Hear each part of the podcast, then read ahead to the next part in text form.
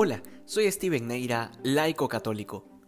La advertencia del Señor en el Evangelio de hoy es la de cuidarse de la levadura de los fariseos y de Herodes, refiriéndose puntualmente a sus doctrinas, y en la actualidad esta es una advertencia que debe retumbar en las paredes de toda la iglesia, porque en medio de tantos vientos de diálogo, puede perderse la esencia del Evangelio, que es básicamente contradicción con el mundo y sus modas.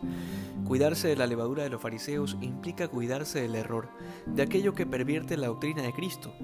Esta advertencia dirigida a los discípulos es ahora dirigida también a quienes están llamados a cuidar y proteger el rebaño de Dios, a los obispos y sacerdotes a quienes se les ha confiado el gobierno de la Iglesia. El Evangelio nos permite ver la poca capacidad de trascender que tenían los apóstoles al punto de que mientras Jesús les hablaba de la pureza de la doctrina, ellos pensaban en el pan material justamente por tener el corazón embotado.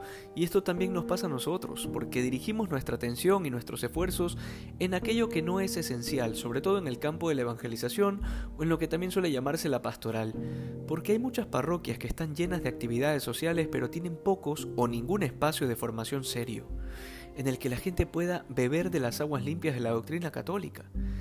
Es un grave problema cuando los grupos juveniles, por ejemplo, se convierten en focos de malos testimonios o los grupos de adultos en consejos pastorales de bingo, sin una sólida formación y un claro plan de vida que les ayude a crecer espiritualmente.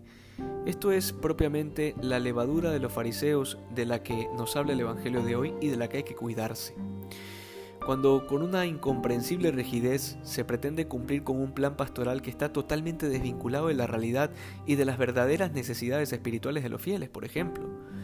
Todo esto es parte de esa levadura que no sirve para nada.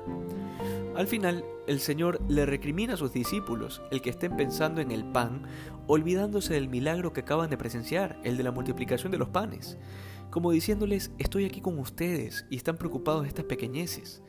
La pregunta es, ¿de cuántas pequeñeces estamos preocupados que no nos permitimos contemplar al Señor en nuestra vida y nos llenamos de ocupaciones y preocupaciones que nos alejan de Él?